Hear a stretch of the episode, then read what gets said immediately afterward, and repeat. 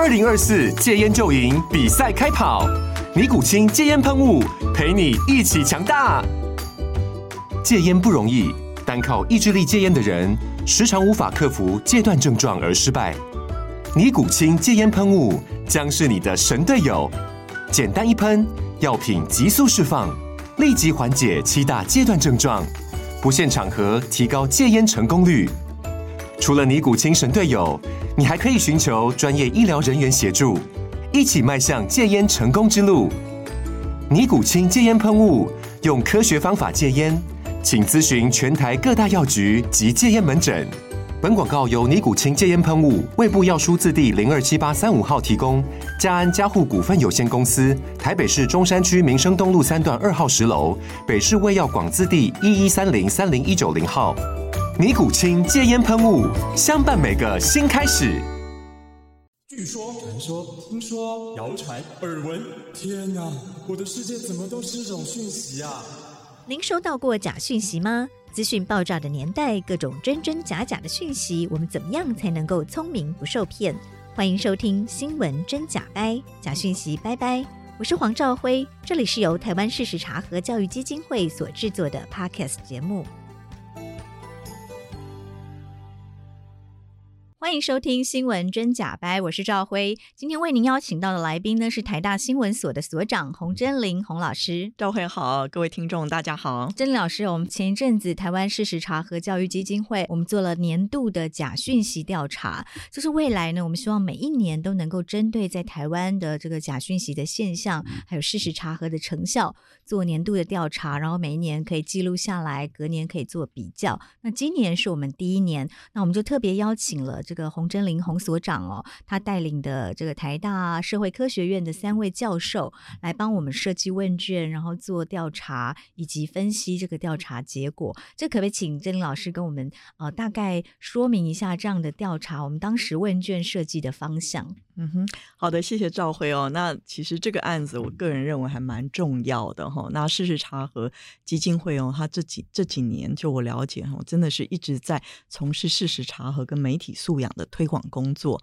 哦。那当然，我们确实在我们的研究哦，也观察到哦，这几年哈，整个网络的平台或者是社群媒体哦，真的各种不实的资讯泛滥，然后民众常常无法分辨哦，什么是真的，什么是假的。我相信我们的听众一定都有这样的经验。你可能在你的 LINE 的亲朋好友的群组里面，哦，会常常接到朋友呢非常好意的告诉你说：“哎，你如果要养生啊，应该要吃哪一种食品？或者是 COVID-19 哈这么严重的情况之下，大家都很关心说我们有没有什么可以增加这个抵抗力哦，或者是去对抗病毒的有效的方法。所以其实很多的健康资讯、生活资讯，可是它其实都是。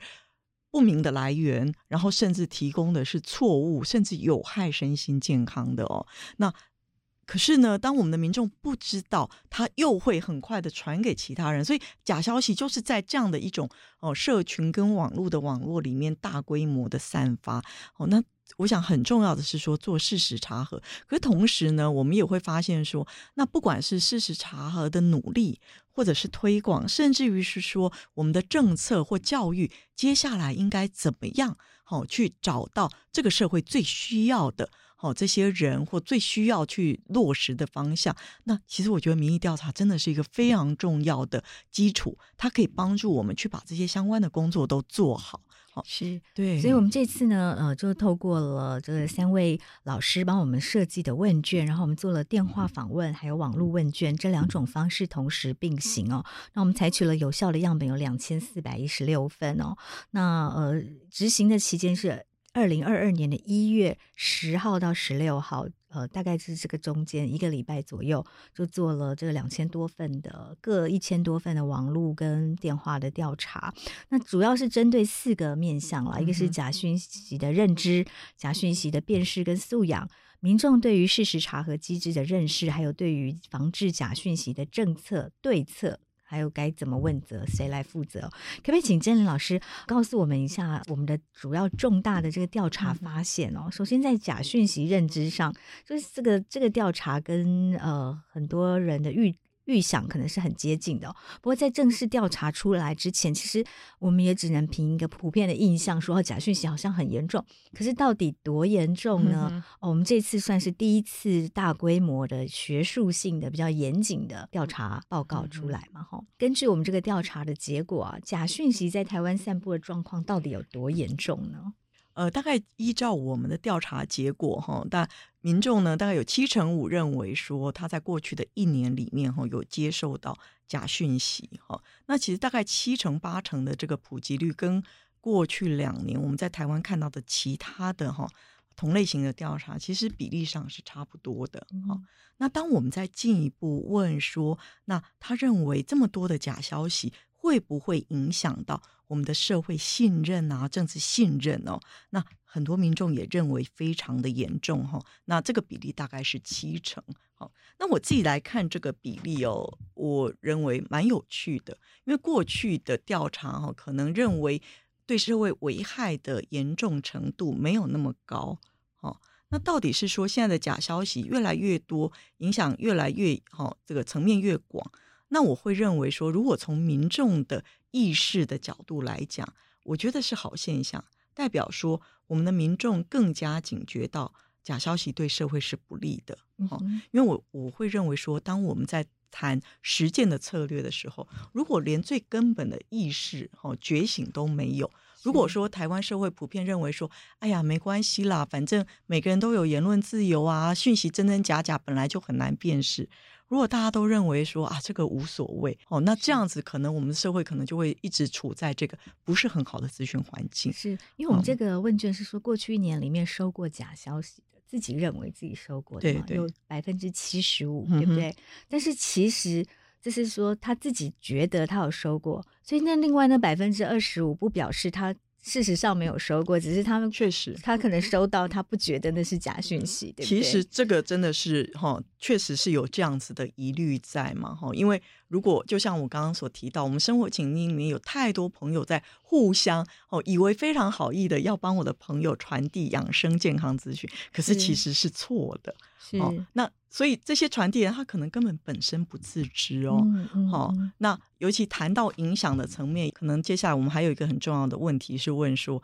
那到底假讯息对你个人或者是对于你周遭的亲朋好友会不会产生影响？是哦，那很多人都很有自信呐、啊，就认为说我不会受假消息影响。哦，那每个人可能都认为自己耳聪目明，可是呢，我家的邻居吼，或者是我家长辈，可能都会受到影响。是是是，珍妮老师提到这个很有趣哦，因为我们在这个调查里面发现，有百分之九十三的民众认为假消息对社会的影响是非常严重，或者是很严重。那但是对于个人呢，呃，有超过百分之五十八哦的民众认为自己不会受到假消息影响，嗯、但是会觉得。别人会受假消息影响，有百分之九十四的民众认为别人会被对假消息影响，可是有百分之五十认为自己不会受影响。所以这个这个传播学上呃第三人效益是不是呃在说这样的状况？对我们传播学上面哈，确实是有个第三人效应的现象。那当然也不是在假消息这个生态里面才。有开始出现这样子的一种心理机制哦，那其实，在传统媒体上，也就是尤其可能哈，早期的传播研究，比如说呃，我们常常会去了解说，哎，到底暴力或者是情色的内容。哦，对儿童会不会造成不良的影响？哦，那大家可能从一个家长的心态都会觉得说，我家小孩会受影响哈，所以我们这种哦，可能就说，哎，尤其关心教育环境的哦，这个家长或者教育人士就会认为说，哎，我们应该要给儿童比较亲民、健康的哦各种的资讯跟娱乐的内容。哦，可是可能从儿童的角度，或者是哦从另外一种研究者的角度，他可能会认为说，哎，其实。不良的讯息跟它所造成的影响之间，是不是直接划等号？所以这是第一个问题。然后第二个问题就是哦，更直接面对我们所谈到的第三人效应。哦，所以每个人都认为说，诶，我自己很聪明，不会受影响。可是别人哈可能没有警觉，哈，那他们可能会受到高度的影响。那这个时候，其实他会呃，使得我们在哈观察。传播资讯哦，对人的影响的时候，其实会出现非常严重的误判。那这个时候，其实问题来了，到底是人们过度高估自 己的辨识能力。还是过度低估别人的聪明才智哦，确实，当然第三人效应里面，他没有直接是说一定是哪一个面相，可是确实在这个认知的落差里面呢，会让我们必须警觉到说，确实存在着这两种哦很明显的差异。那到底那我们要怎么样去面对它？嗯哼，对，从这个调查数字上，您有什么提醒吗？我想这个会在我们要做这个事实查核的推广哈，或者是媒体素养的教育上面哈，当然是呃很重要的一个议题哈。那呃，我觉得这个是可以透过很多的素养或者是测试哈。其实我觉得测试可能可以是一个呃未来可以做的方向哦。比如说在我们哈当时跟。呃，事实查核基金会哈合作的这个调查讨讨论的过程里面呢，我们其实也试图想要去看说，哎，哦，就像刚刚赵辉所提到的，民众可能不认为我有收到假讯息，可是事实上，当他看到假讯息的话，自己不自知，那怎么办呢？我们或许可以设计一个小实验或小游戏，好，那就请这些哦接受调查的人，他自己来辨识一下。好，那我们可以把生活周遭里面的一些案例，吃地瓜哈能不能治肝病啊？哈，然后随便乱举例哈，这个千万不要当真。哦，类似这样子的小测验，我们就可以直接来问民众，好，或者是有一些政治上的讯息，好，那或者是呃社会上大家关心的讯息，那尤其回应到我们在做事实查核的时候呢，其实有一个非常基本的认知哈，就是。资讯或者是言论本身，它是事实还是意见？哦，要能够去明辨哦这两个差别哦，因为这个才有我们往下一步走说。说如果是事实性的资讯，我们就要可以去透过比较科学的方法去探究这个资讯本身是不是真的。可是如果是意见哈，那尤其民主社会里面哈，我们是多元包容，每个人应该可都可以对各种现象。表示他的看法，所以意见这个事情哈，我相信，尤其以事实查核基金会的伙伴来讲，都非常清楚，意见的东西是不可以查核的，也不需要哦，应该是言论自由，对，应该是我们民主社会里面大家可以尽量包容、相互学习的地方。而且我们也希望大家针对事实有更多意见的讨论嘛，它才能够促进民主社会的这个多元的思考。对，所以我会觉得说，刚刚提到很重要，就是要。分辨事实跟意见，这是最基本的媒体素养。可不可以帮听众朋友举一个例子？什么是事实？什么是意见？什么是事实？什么是意见呢？台湾的总统府就位在重庆南路上。那假设今天有个讯息告诉我，我今天到了中山南路的总统府，哦，这个我们就可以很明显的去判断说，他有事实上的错误，对不对？好，可是今天我如果说。台湾的总统府真是金碧辉煌，或者是说，哎呀，台湾的总统府好老旧哦。那你说金碧辉煌跟老旧，它其实是一个形容词。对哦，那我们有些人可能觉得说，哎，它看起来就很富丽堂皇，我非常喜欢，或者说，哎，这个这个建筑太老旧了哈，然后，哎，这个缺乏美感。那这个其实每个人的评价会不一样哈，可能就像我跟赵慧，嗯、对，我们到了一个地方去看到哈，比如说我们现在窗外有个非常好的风景，对，然后那我说，哎，这个外面风景好美。那兆徽可能标准比较高，没有没有没有，我觉得日本的樱花比较 美哦，就美丑这种判断跟评价这个事情，这个就哦，你没有办法去验证它的真假，嗯就是每个人的主观不同的标准。比如说，如果我们说总统府已经有千年历史，是一栋千年历史的古迹，嗯、那这个就是涉及事实了嘛？它就是不是事实，对不对？那、嗯、哼他说它很老旧，或它很美，它很丑。这就是比较是 opinion 意见讨论的部分了。没错，没错。对哦，那尤其我想，呃，尤其这种假资讯哦，其实它会非常复杂，或者是非常诡异的地方，是在于它当然常常夹杂着事实跟意见的成分。哦，那。我觉得从事实查核的角度来讲，是因为很多的强烈性的批判性的意见，它会建立在错误的事实上面，没错。那因此形成民众对于很多公共议题的错误的认知。我觉得这个会是假讯息对民主社会很严重的危害。是。那比如说我们刚刚就呃，如果我们在延续着哈一些这样子的案例哈，假设我今天说，嗯，好，中华民国政府。哦，它的年度的预算的总总规模，哦，假设哈，我们说，哎，我们的预算总规模是一百亿，哦，那抱歉，我没有什么概念，我只是，哦，那我说，哎，一百亿，哈，可是其中呢，我们居然有呃高达八成，哈，是用来这个买国防武器，哦，这个真的是太严重浪费，它挤压了其他的，哦，我们的重要的呃各种公共领域的预算，好，那假设今天有一个这样子的一个陈述出现。那第一个前提可能要先了解是说，那到底我们中央政府的总预算的规模是多少？一年是多少？对，是不是一百亿？好、嗯嗯，然后当然这里面有两个事实，是不是一百亿？第二个是不是有八成？对，对，是不是占了八成？就是、国防预算上面。哦、嗯，那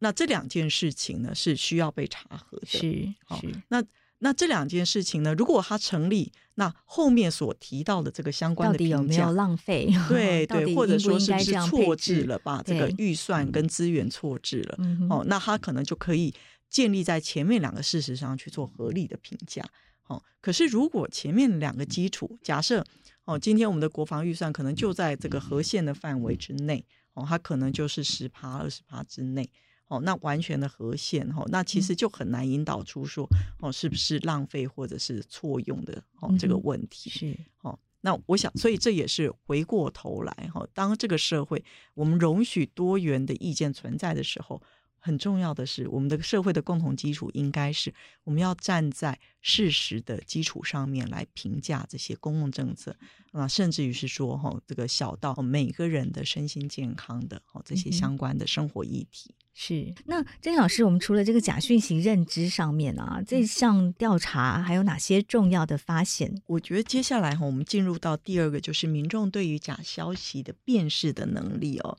那这个结果我也觉得其实很值得跟大家分享哦，因为当我们问到民众说，诶，如果你以后有看到假消息，你要怎么样去辨识它？那发现哦，民众有六成以上哦，他们说他们会跟亲朋好友讨论哦，那也相当的哈，几乎是同样的比例的民众说，他会听取专业人士对那一则新闻的判断哦，然后呢，还有。超过五成的民众说他们会查阅相关的书籍或实体资料，还有一个很可喜的现象，他们是会使用事实查核机制。是，而且会使用事实查核机制的，竟然有超过一半的受访者，嗯，这也让我们觉得还蛮受鼓舞的。是是，那。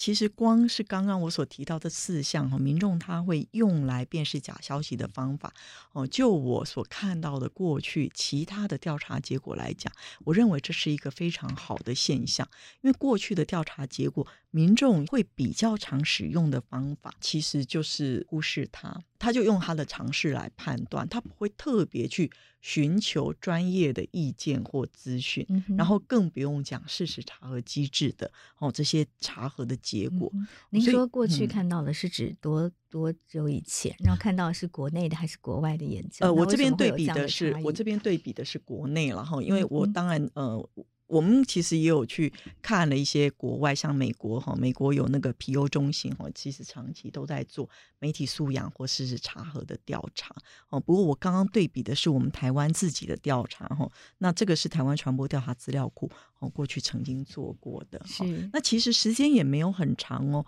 它其实是那个二零一九年哈所做出来，所以其实离我们到现在二零二二年初，其实都还不到三年。所以我会认为说，这个应该可以是一个可喜的现象。哦，那也有可能是说，当然，二零一九年在台湾做事实查核的机构跟哦这个事实查核能量是确实还没有哦这么大，然后对社会对社会的影响也没有那么大。哦，所以我想这个调查结果哦，第一个可以去。证明事实查核机构的相关的查核的努力是受到民众的高度的认识，而且也有很多民众会哦把他们用在他们的日常生活中。那第二个是呃，我也认为说，这代表我们人际网络的重要性哦。当民众会跟亲朋好友去讨论说，哎，可能我们是不是家族的哦赖群组里面这则讯息是不是真假哦？那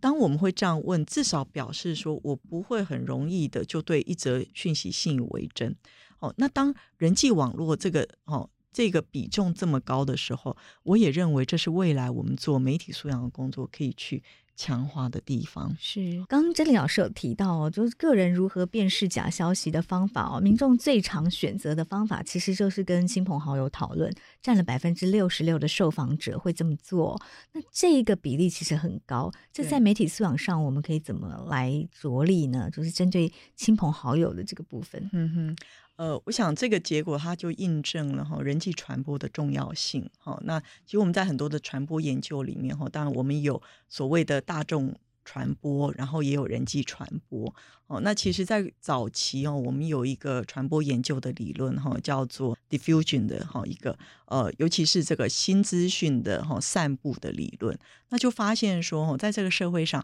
有一些新的科技、新的商品或者是新的资讯，在这社会上有会有一群人，他们是比较勇于尝试。新知，勇于接触新知的，那这些人就会成为很重要的意见领袖。那意见领袖他就可以把哈一些相关的资讯哦，或者是商品的推广哈，可以传递给他周遭网络里面的人。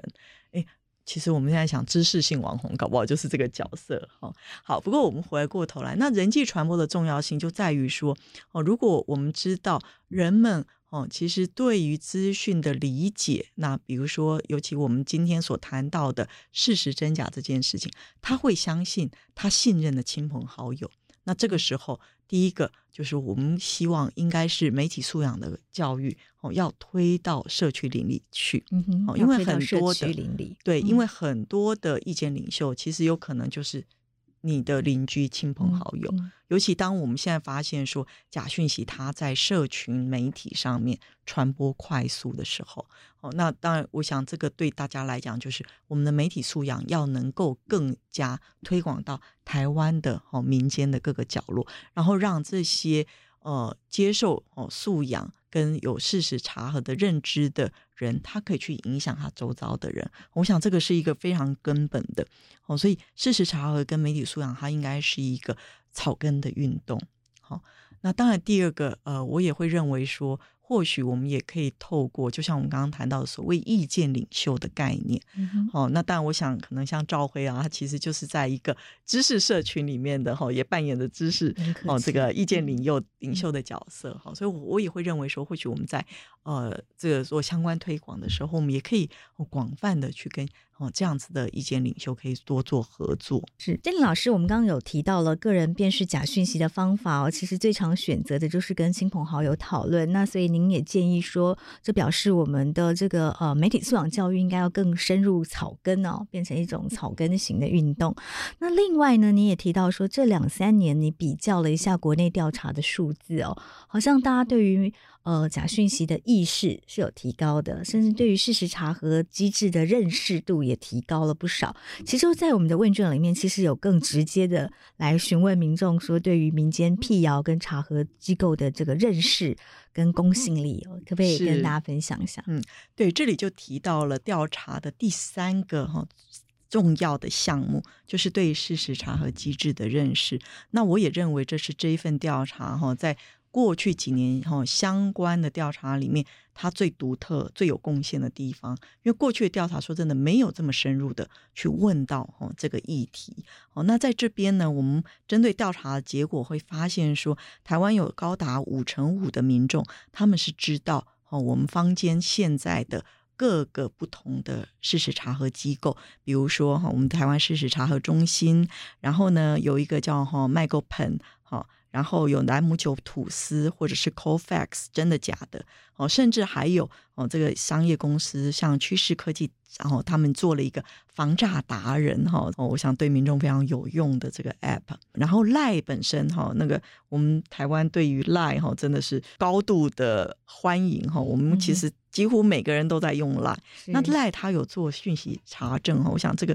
确实也是很普遍的哦，所以。整体来讲，我们现在有这么多的事实查核的机制，不管是 NGO 啦，哈，或者是这些商业的公司，或甚至于是社群媒体的平台，好，那所以整体来讲呢，我们这个五十五 percent 的数字，哈，可以让我们得出一个结论，哈，是确实有非常多的民众是知道事实查核资源的，哦，而且呢，哦，当然我们再进一步去问他说，哦，有没有用过，哦。知道跟有没有用，这当然是两回事哈。那当然就有没有用这件事情呢？数据就稍微哦少了一点哈。那我也认为这确确实是未来可以努力的地方。嗯嗯，就是大概只有一半，大概有用过跟没用过，大概差不多是一半一半了。对对、嗯，是。但是我们比较开心的是说，嗯，有超过一半哦，就有百分之六十的民众认为这些事实查核组织是具有公信力的。那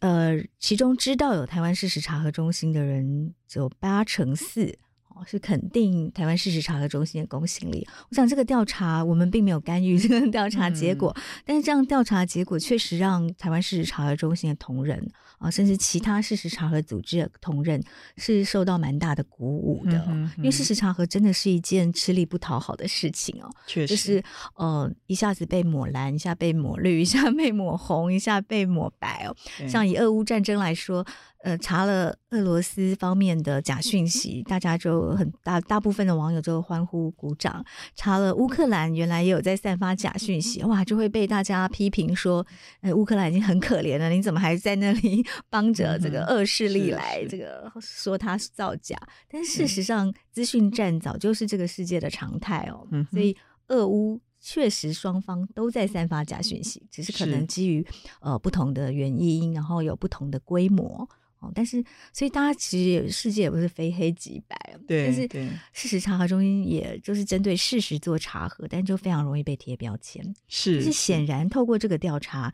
才有八成四的民众肯定查核中心的公信力。至少让同事们未来在在继续从事这个工作的时候会比较有信心一点。嗯，是我我也认为这是调查结果非常可喜的地方哈。我想，尤其兆徽自己常年哈这个从事事实查核的工作，您刚刚所提到的我都很完全的同意。呃，我觉得事实查核的公信力其实就很像传统媒体对哈一般民众的信任度的这个观念哈是很相近的。那媒体其实它从事的就是资讯跟内容的传播哦。那资讯跟内容传播，它跟一般的商品不一样哦。今天你牛肉面店，你煮出一碗牛牛肉面哈，大家觉得好吃，大家就愿意花钱来消费。可是新闻媒体哦，今天你监督政府，可能支持政府的人他就觉得说你故意找茬。哦，那如果本身对政府比较抱着是批判的态度，他就觉得说很好很好，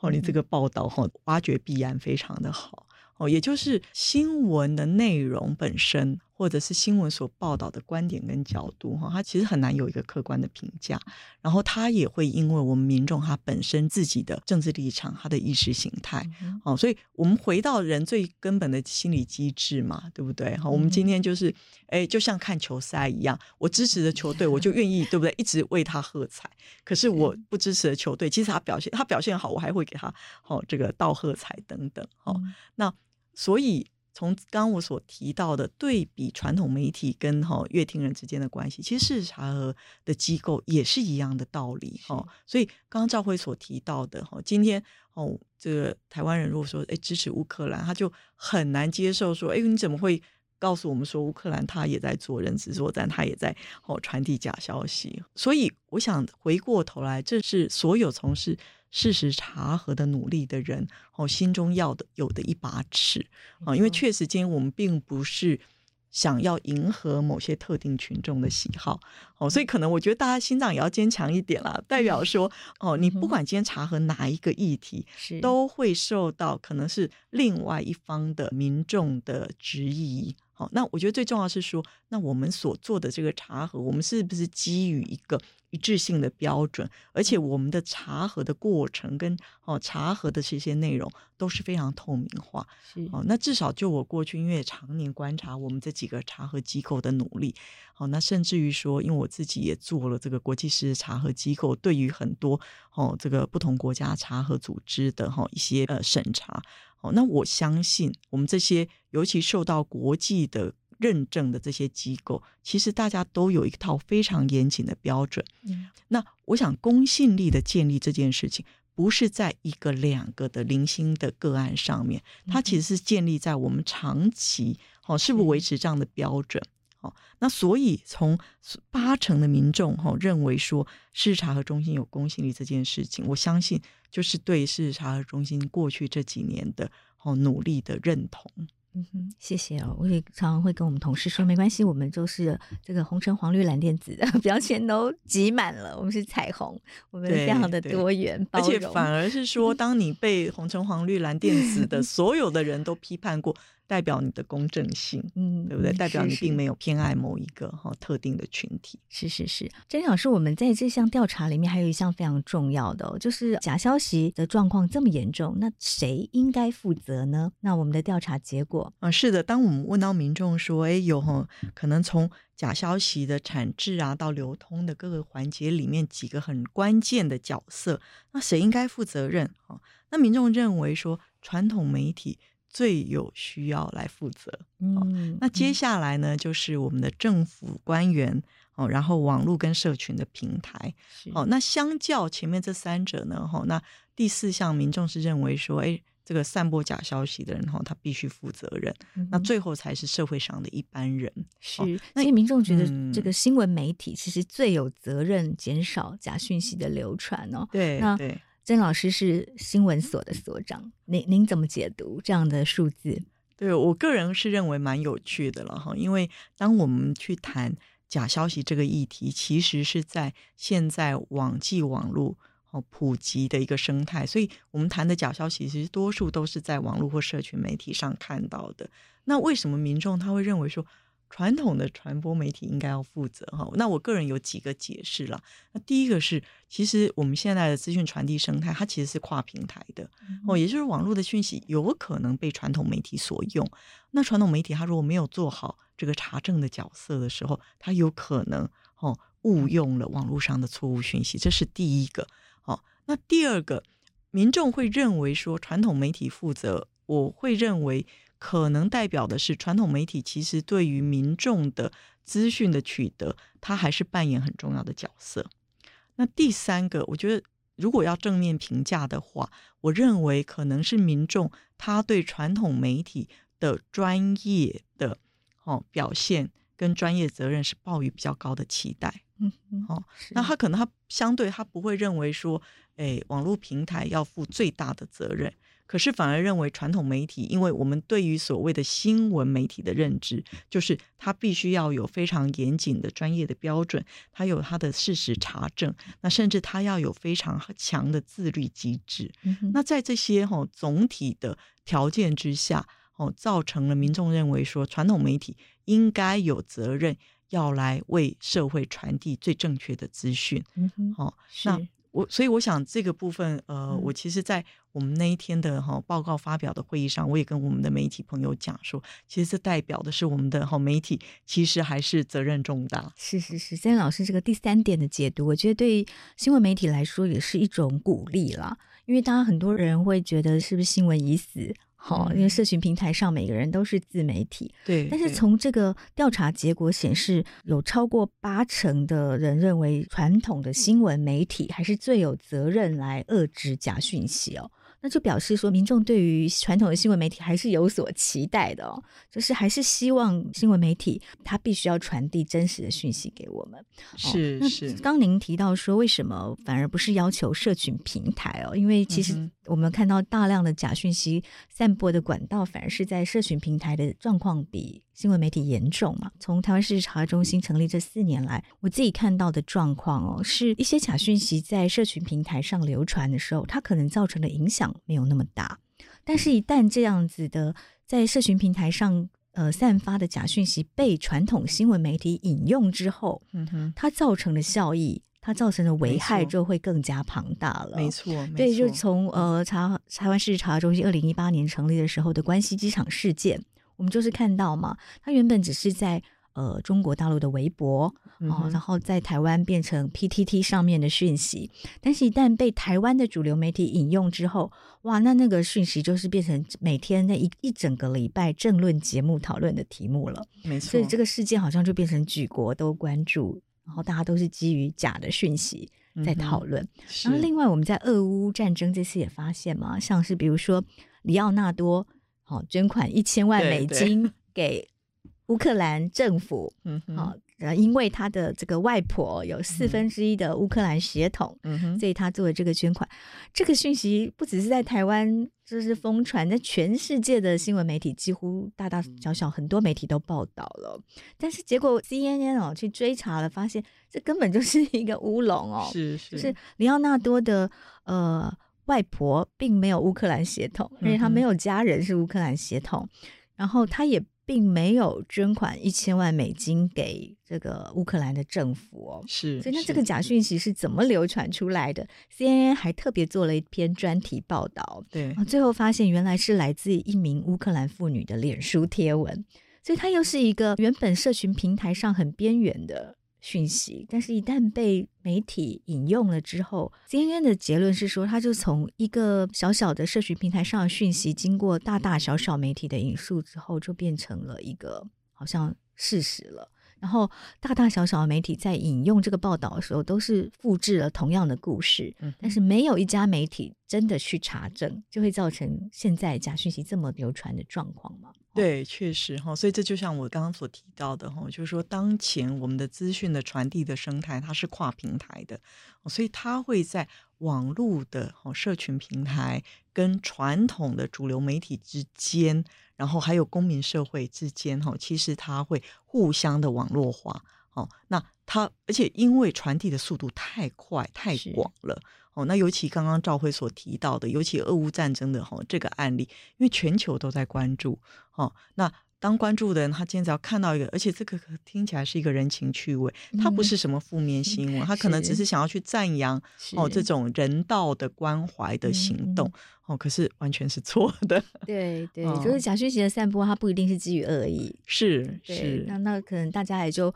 会丧失戒心哦，没错，觉得这个讯息应该不会造假吧，然后就会想要得到一些正面的鼓舞性的讯息哈。对对哈，可是就像我们提到的哈，就是说你民主社会哈，人们怎么去认知现实的环境哈，跟哦整体的公共事务哈，那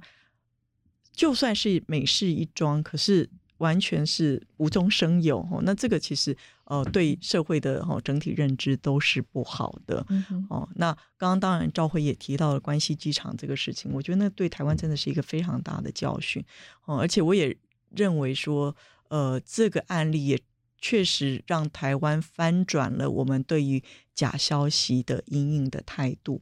哦，因为假消息其实，在二零一六年的美国总统大选里面，它就造成了相当程度的影响。可是那个时候，台湾可能我们都还没有意识到，哦，到底哦，我们本土有什么样的案例，真的让我们觉得说对这个社会产生影响？那关西机场就是它本来真的是一件非常非常微小。跟台湾人的哈生计完全没有直接的关系。对哦，那一个远地的在日本关西机场因为台风而机场封闭，居然可以导致台湾的驻日的外交官自杀。哦，那个。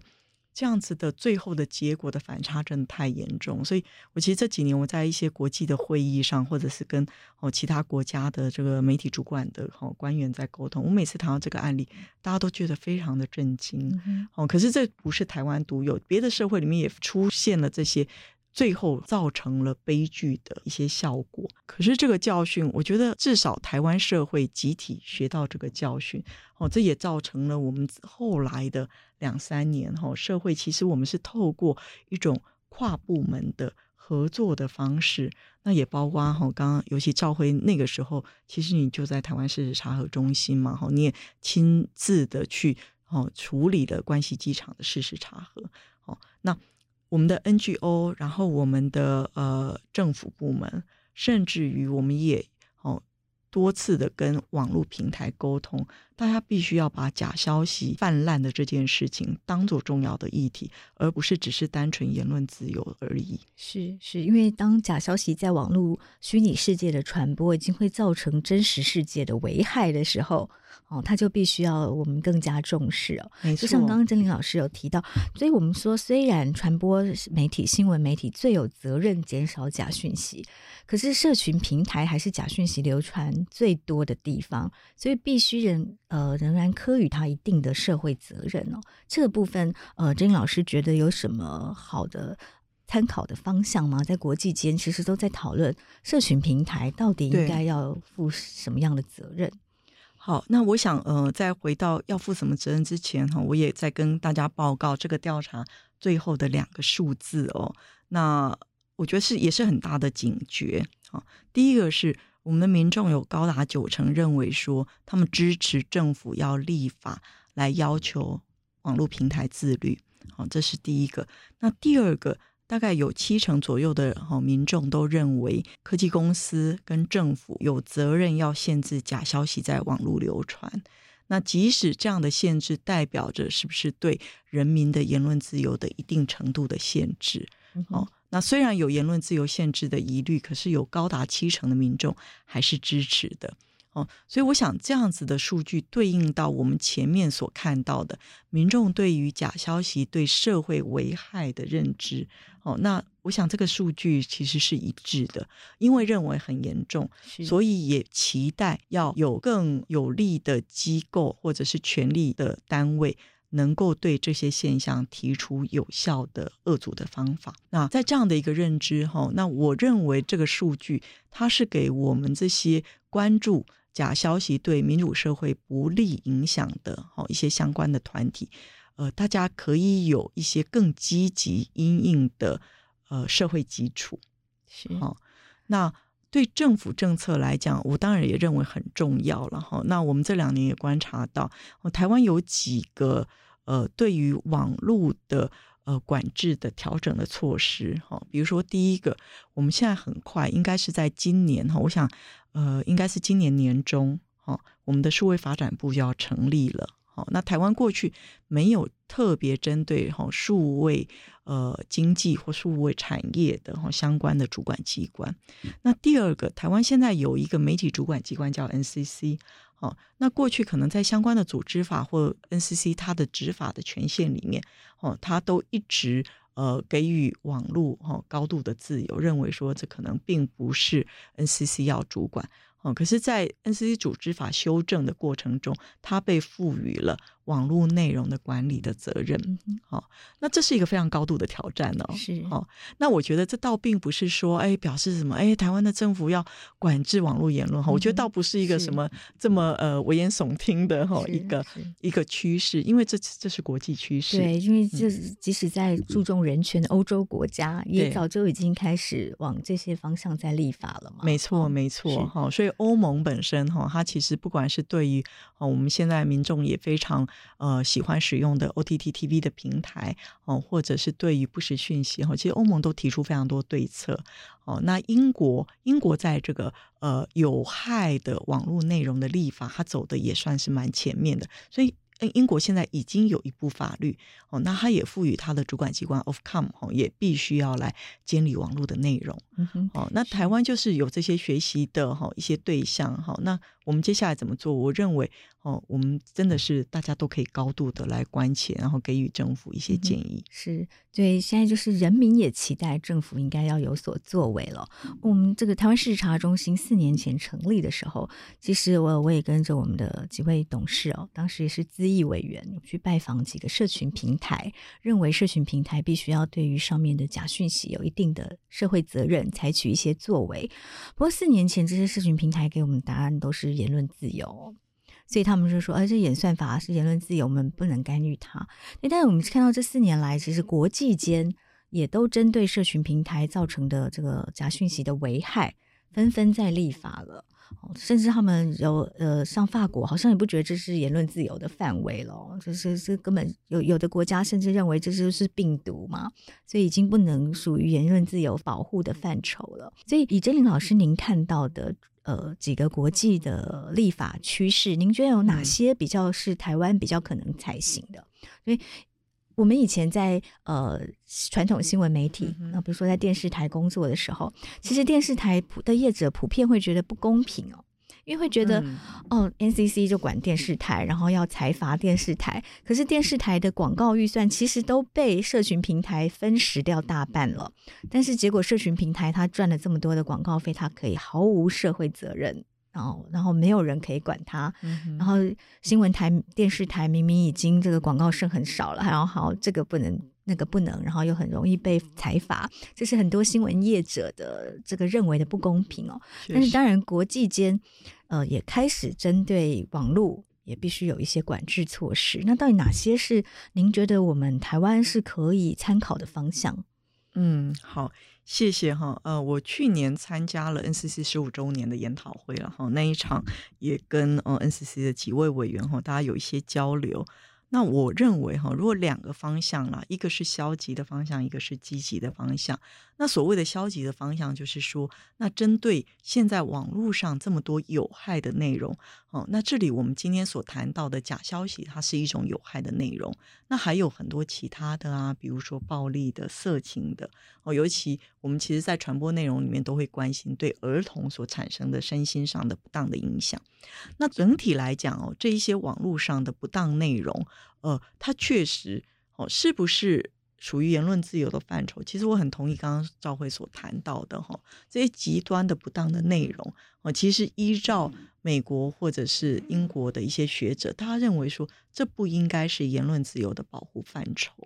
哦，因为它反而是对民主社会里面的相关的运作是产生高度的危害的，所以当然第一个这是一个基本观念，那第二个。哦，那我们必须在这个基本的哈这个宪法的理论基础里面哦，大家去做一些讨论之后，那如果这个讨论哦是行得通的，那接下来就是那我们对于网络内容的哦怎么样去做消极的防堵这件事情，那确实就可以比照对于传统媒体。广播电视的哈这个内容的管理上面，我觉得这个是可以去做。呃，一个我们在管制学上的讨论叫做拉起管制，避免像赵辉刚刚所提到的哈，因为我过去在 NCC 服务，感受到非常多的压力，因为电视台都说，对啊，你都不管网络，哦，网络上那个哦不实讯息哈，或者是各种不当言论才严重，哦，确实没有错。那可是我也认为，除了我们透过一方面。哦，不会造成不当侵害人民的言论自由，可是可以让不当的资讯可以降低。另外，我觉得一个国家更重要的责任是把我们的整体的资讯环境，哦，让它可以变好，可以改善。那这个是我所提到的比较积极的面向。哦，那积极面向当然有非常多的做法了，哈。我我会认为媒体素养教育当然是一个很重要的面向哦，那是一个面对哦全体的公民，我觉得那是整体去强化公民社会的能量哦。那另外一个，如果我们对于网络或者是哦这一些主流的传播媒体，他们传播的资讯，怎么样协助他哦，是让好的资讯可以出来，然后不要去为了商业竞争或者是为了这个哗众取宠。哦，而采用了很多不当的或者是虚假的讯息，哦，那这个部分当然要谈有非常多，哦，非常多的面向，哦，是不是说，我想我们的政府需要有更多的资源，哦，来让公共性质的媒体可以有更多的发挥跟哦提高影响力的机会，然后让我们的商业媒体，哦，是不是有一些比较好的，不管是自律，哦，或者是一些呃可以鼓励的诱因，哦，让大家去去。产制好的新闻的内容，嗯哼，所以这个就涉及到呃，现在说的平台溢价，呃，新闻溢价嘛，是不是平台要播出一定比例的回馈机制，成立基金会，或者是用什么方式来鼓励好的新闻内容的产出？嗯哼哼。嗯是哦，这一题现在好多人关心哈，因为我们也看到哦，去年因为澳洲的政府哈，他们就定定了一个媒体议价法哦，那那媒体议价法影响所及呀，它就使得哦这些大型的网络平台，主要是 Google 跟 FB 哦，它就必须去跟澳洲的这些主流媒体去做沟通。那最主要就是哈 Murdoch 他旗下的哈这些媒体集团，那还有澳洲的其他的大型的报纸。哦，那当然，各个国家都在观察，尤其是因为受到呃整个网络传播环境的改变，哦，所呃营收下降的这些传统媒体，他们哦其实现在嗷嗷待哺，哦，所以大家也很关切，然后甚至于是跟我们的政府部门哦去游说说，哎，我们也应该哦要。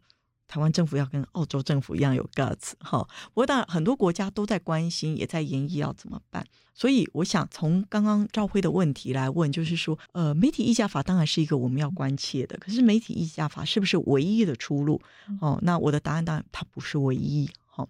那因为媒体议价法哈，它会存在着几个状况。哦，第一个你你议价的基础是什么？是第二个，哦，这个集体议价呢，它有可能会牺牲掉比较小规规模的媒体，哦，那可是小规模媒体，它不代表它的新闻不好，好，或者它对它的社会的贡献，哈，是不够的，好，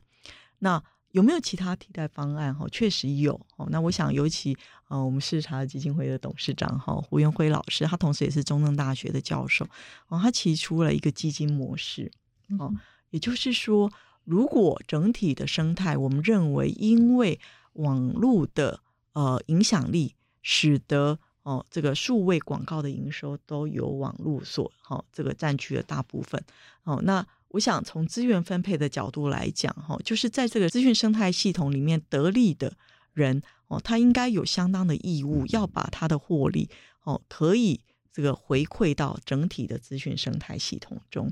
哦，那所以个别溢价是一种，哦，这个回馈的方式，那基金也是回馈的方式，哦，所以基金就不是说，诶，依照。媒体它的流量啊，吼等等标准来哦做授权议价哦，我觉得基金可以有一些更好的或者是更复杂的设计哦，那就弥补我刚刚所提到的，有可能是比较小规模的媒体，可是它新闻非常好，是哦，而且用流量来回馈的机制啊，它其实会变得会不会变得跟广告很像？大家为了要冲流量，那又是跟现在。一样嘛，就要制造一些比较 sensational、比较耸动的，会迎合观众喜好的新闻。是是，他就比较没有办法秉持他的新闻良知，做应该做的新闻哦。对对，对，但是在基金模式，我想比较需要注意的是，那谁来分配？嗯哼，这个确实分配的人够不够公正？大家愿不愿意信赖？这也是一个很很关键的成功因素。确实，确实哈，因为当我们谈到基金模式的时候，就代表的是说，哎，是有人哈要负责来做重新的分配哦，所以人呐，哦，机构，然后代表性或者是分配的标准是什么？好，那我想到目前为止哈，呃，可喜的是，呃，有相当的哈人在关注这个议题，然后网络平台，我觉得他们也。愿意哦来跟传统媒体或社会各界做沟通。哦，所以就像我们在调查结果的那一场座谈会上面哈，我想呃赵辉也是呃非常呃有力的哈，邀请到我们的政府官员跟哈三大平台的高层主管。哦，那我认为这其实就是一个社会对话的哦一环哦，那有对话有沟通之后，大家才可以哦从中去找到共识，找到一些比较好的解决问题的方法。哦，所以我相信，呃，但我们刚刚只是粗略提到两种路径，哦，一种是溢价路径，一种是呃这种基金好模式，哦，那当然欧洲它也有著作权、临接权的东整整哦，呃等等这些模式，哦，那我认为我们都可以一起来哦关注，然后一起来讨论，因为毕竟每一个社会的资讯生态哦跟我们的社会条件都不一样，哦，那台湾毕竟我们真的是一个嗯。哦，从整个世界体系来讲，确实我们当然就不是强国，那我们的市场也就是两哦两千四百万人哦，所以在这样的条件之下，我们要怎么样去跟这些国际的平台协商出一个对本地的传播媒体跟资讯生态有利的哦条件？我觉得这个真的是我们大家可以努力的地方。我们也知道珍妮老师也一直呃为了这件事情花费了非常多心思在做研究哦，呃跟这个说服的工程。那最后我们来总结一下我们今年做的这个年度的假讯息大调查，珍妮老师有什么对于听众朋友的提醒？对于听众朋友的提醒，我觉得非常欢迎大家可以继续听这个节目，因为哈我相信赵辉跟是茶和基金会哈要来做这个节目，其实这就是我们想要。努力的媒体素养跟媒体的呃教育推广哦，所以一定是要有听众，一定要有人关切哈。好，然后我想第二个哈，就是从我们这个调查的结果来看哦，那我认为是台湾社会现在警觉到假讯息的不利的影响哦，那我也希望说这样的警觉，我们都还可以持续的保持。然后有警觉有意识，也很重要的是，大家也可以一起来关切。那到底我们可以好在每个人各自的角色上，我们可以做些什么？好，那如果回到台湾自身的环境，我真的觉得台湾其实没有太多松懈的本钱。哦，因为台湾的国家地位、我们的国际处境其实都很艰难。好，那刚刚赵辉提到哈，俄乌战争有很多认知作战嘛，好，那台湾跟中国其实因为这样子的比较矛盾的或者是复杂的关系哈，其实很多的认知作战都随时都在进行当中。哦，那我觉得整个社会哈，我们作为一个民主的社会，我们要怎么样一起走下去，珍惜我们的民主成果。哦，那假消息的这个议题哈，我觉得会是我们要能够持续台湾的民主一个大家很难去忽视的议题。非常谢谢珍妮老师来到新闻真假掰，非常高兴哦，今天可以跟赵辉畅谈了这个议题，也希望哈今天所听到的内容对于民众来讲，你们觉得诶这个是有帮助的。谢谢大家，谢谢。